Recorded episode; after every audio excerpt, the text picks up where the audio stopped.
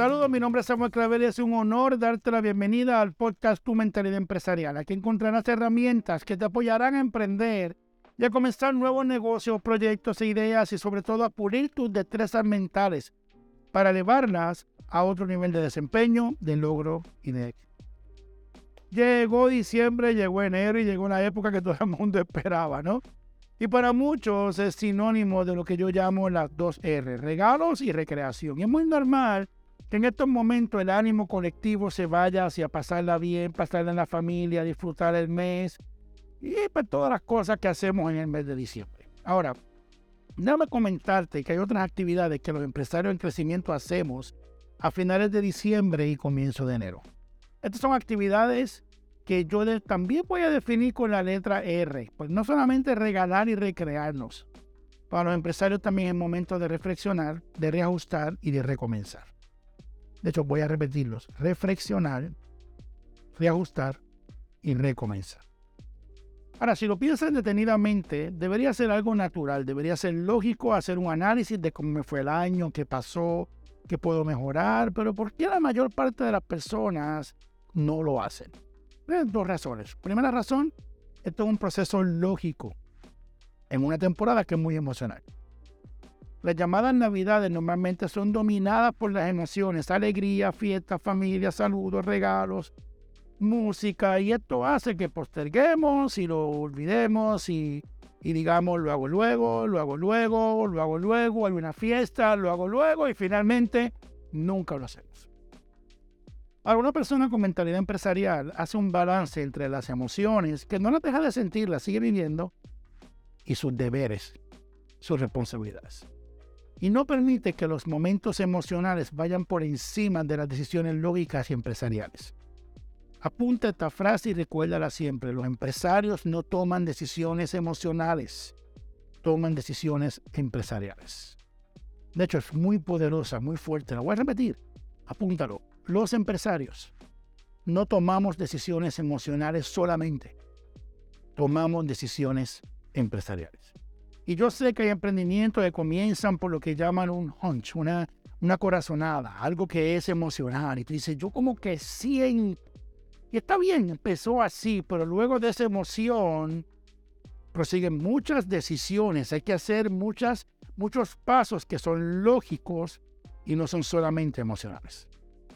La segunda razón por la cual las personas no completan momentos de reflexión cuando saben que deberían hacerlo es, y me, se me acercan y me dice, Sammy, es que no tengo una guía, no sé qué proceso específico, por dónde comienzo, qué analizo, qué hago. Este proceso puede ser desde uno muy simple y corto hasta uno muy completo. ¿Y qué es lo que hace que sea simple, corto que sea más complejo y más completo? El nivel de éxito que tú desees lograr. Sobre todo si defines el éxito como lo que yo llamo el éxito integral. La gente me dice, Sammy, ¿qué significa éxito integral? Yo no sé si tú has visto algunas personas que son exitosas en ciertas áreas, pero son un desastre en otras áreas. Por ejemplo, personas que son muy felices en el área familiar, pero están llenos de deudas, llenos de presiones económicas, están aburridos, cansados de su trabajo, su profesión, se pasan quejándose de la vida, aunque en la parte de la familia se sienten cómodos. Son personas que, que expresan que su relación con Dios es lo más importante. Pues la relación con sus hijos está muy mal y con los padres los tienen solos y abandonados. O sea, nuevamente, para mí éxito integral es algo que eh, abarca todas las áreas. Y creo que como empresario el exitoso, tú deberías de ver más allá que productos locales, cuánto dinero tiene en tu cuenta. Creo que el éxito debe ser eh, definido en siete áreas de la vida que debemos de revisar y que debemos de aprovechar ahora en mes de, de diciembre y de enero para poder mirarlo y analizarlo. ¿Cuáles son estas siete áreas? Vamos para la primera. La primera se llama área familiar.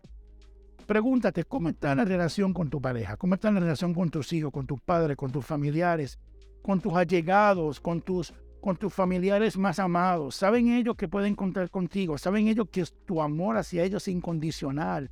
que no está limitado. Saben ellos que los amas simplemente porque son familia. Cuando están juntos, disfrutan la presencia, disfrutan, sienten felicidad, llenura, paz al compartir. ¿Qué áreas de tu vida familiar tienes y sabes que debes corregir, mejorar o cambiar? Segunda parte es el área personal. Y muchas veces la pregunta es si te sientes pleno, satisfecho y feliz contigo mismo. Hay áreas que sabes que en el aspecto personal tienes que trabajar.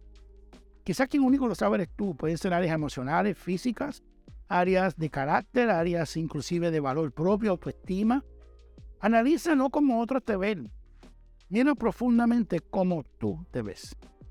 Esa visión de ti mismo es sumamente importante para que puedas desempeñarte a tu máximo potencial. Hay personas que tienen todo a su favor, todo, pero tienen que trabajar con ellos mismos para que ese valor personal brille.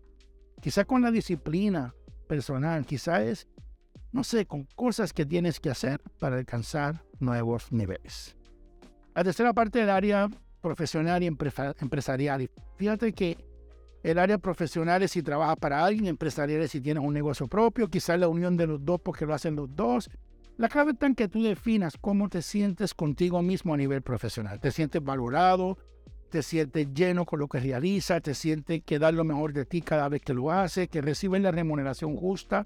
Por ello, quizás sientes que es hora de un cambio, de hacer otras cosas. Piensa qué cosas tú cambiarías en tu área profesional y empresarial.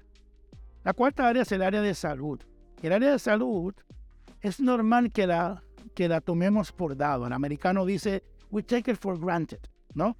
Es, pensar que la, salud durará para siempre. Pues la realidad es que es un área que hay que planificar de antemano. ¿Por qué? Porque hay muchas cosas en contra de nuestra salud. Desde la edad, que no para y siempre pasará, hasta el ambiente que nos rodea, que puede ser algo tóxico en nuestra salud. Analiza qué cambios debes de hacer este próximo año a nivel de salud. Alimentación, ejercicio, nutrición, quizás relaciones que no te convienen, que son tóxicas, quizás tensiones, estrés que te ponen. ¿Qué áreas tienes que trabajar a nivel de tu salud? Quinta área se llama el área social y comunitaria. Y defino de antemano eh, y que es, esta área es muy, muy importante. ¿Por qué? Porque somos seres gregarios. Esto significa que somos seres de compartir, de aportar, de recibir, de dar. Y no sé si a lo mejor lo haces a través de la iglesia, de la comunidad, en tu país, por medio de alguna entidad benéfica. ¿Qué vas a dejar como legado a la comunidad este nuevo año? Te adelanto que me quedan dos áreas por mencionar. Deliberadamente las he dejado para el final.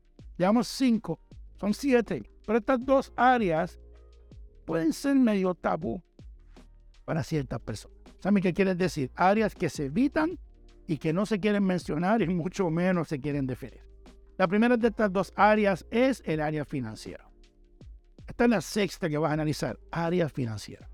Y aunque todos reconocemos que necesitamos dinero para vivir, el tema financiero tradicionalmente es uno evitado y hasta vedado en muchas familias y conversaciones. Y es común ver personas sentirse cómodas cuando hablamos eh, de, de, cuánto ganas, pero es común ver muchas personas que me dicen no hablemos de eso.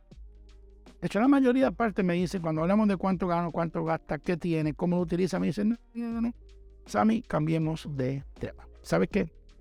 Para un empresario, ese es el tema diario. De hecho, es un tema que le encanta hablar, revisar, analizar, corregir. Es bueno comenzar el año con una reflexión y una retrospección de tu año financiero. Pregúntate cuánto gané en el 2022. ¿Cómo gané ese dinero? ¿Qué hice con él? ¿Cuánto logré retener? ¿Qué estilo de vida me brindó? ¿Qué calidad de vida me está brindando? No es lo mismo estilo de vida y calidad de vida. El estilo de vida son cosas, calidad de vida es llenura, tiempo. Esa cantidad que me gané este año es lo que yo necesito, lo que merezco, pues hora de ir por más. Todo empresario ama los números y en especial los números financieros. Y no importa si las cosas van súper bien, y en Puerto Rico decimos van bollantes, o si está pasando por momentos de necesidad y en este momento es duro.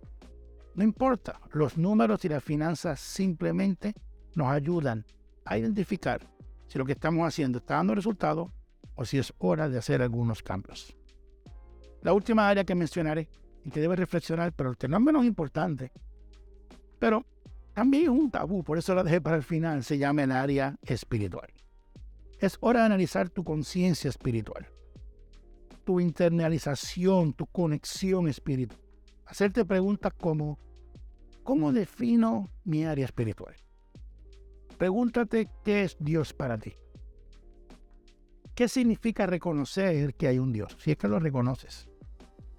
¿Cuán presente, cuán real está en tu vida diaria? ¿Es Dios simplemente una tradición, un recuerdo, un cuento, un amuleto? ¿O es algo vivo, real, que reconozco en mi diario vivir? ¿Cuánto conocimiento tengo del área espiritual? ¿Qué tiempo dedicaré a aumentar mi conocimiento? El conocimiento de la conexión con lo espíritu, con lo divino, con lo, que, con lo que es el que me creó. Sé que quizás no es un área que reflexiona frecuentemente, quizás piensas que no tiene nada que ver con el emprendimiento, pero créeme, el aspecto espiritual está en todo y afecta a todo. Nuevamente, felicidades porque llegó diciembre y enero. Y escucha nuevamente todo este mensaje. A un mapa de análisis y reflexión.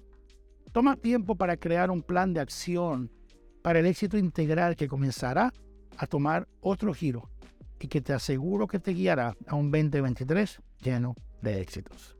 Comparte con otros esta información. Hagan equipo para juntos aprender, desarrollar, pulir esta mentalidad empresarial. Y síguenos por todas las redes sociales.